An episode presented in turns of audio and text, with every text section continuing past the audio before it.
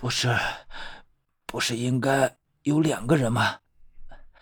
怎么只剩下我一个？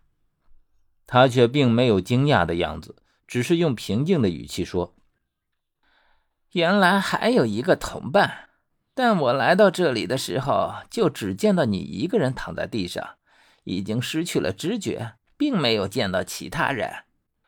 只有我一个人。那么十三去了哪里？”我不禁为他的安危担忧起来。这个墓里一直都是危险重重，他是不会扔下我先走掉的。所以我琢磨着他可能是出事了。我于是说道：“不行，我得去找他，他一定出事了。”而这个人却并无半点反应。我挣扎了几下，依旧是使不上劲。他这才说道。你现在自身难保，又何谈去救他？而且，只要被这里的迷药迷晕的人，没有个两三个时辰，是根本无法恢复知觉的。我被他这么一说，觉得越来越悬。照他这么说，十三根本不可能自己走，而是的确出了事儿。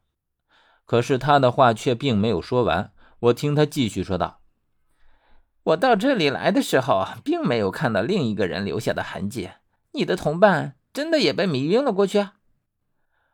我是亲眼看着十三先倒下去的，于是说：“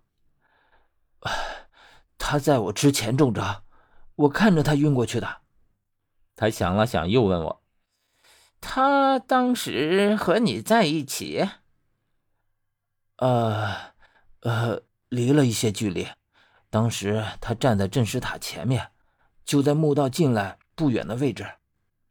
这个人听到这里，突然出声：“那他根本就不可能被迷晕过去啊！”我心里莫名的惊了惊，然后问道：“为什么？在你触动机关的时候，你有没有感觉到什么不寻常？比如脚底有被刺痛的感觉？”这我还真是没有感觉到。不过，在我发现双腿麻木之后，倒是感觉双脚一阵阵的刺痛，就像是无数的细针扎在上面一样。当时我以为这是麻木之后的正常现象，并没有多想。接着，这个人告诉我说，在我觉得地面松软的时候，实际上就已经中招了。在地面之下，在地面之下有一排遍布的锋利细针，脚踩上去的时候，它就会刺进脚掌里。但是刺的却并不深，所以几乎感觉不到痛。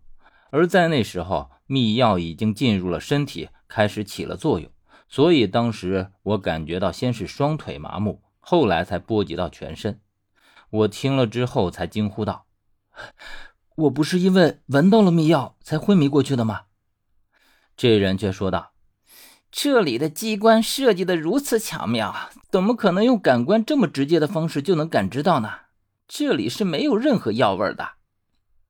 我的心里已经开始有些沉下去，但是却不敢相信自己想到的事实。如果真按照这个人说的那样，那么这药的香味只怕是另有途径了，而且是十三刻意弄出来的。接着，这人的说法让我彻底肯定了这一点。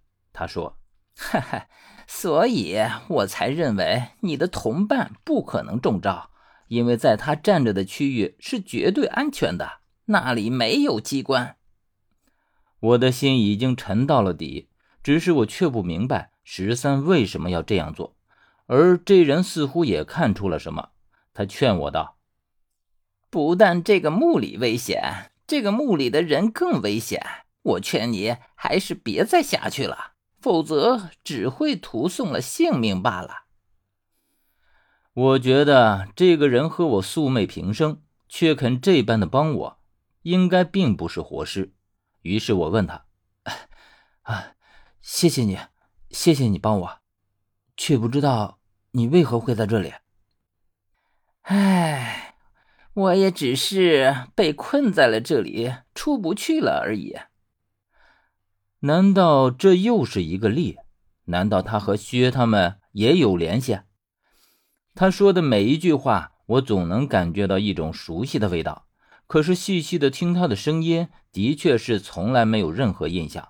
可我为什么会觉得我好像认识他呢？说到这里，我感到他突然直起身来，似乎是要离开。我动了动身子，似乎动弹不得。他却说道：“我看你不像其他的人，所以想劝你一句：这个墓里，你最好还是别下去了。这下面就是吃人的魔窟啊！从来只有下得去却上不来的份儿。”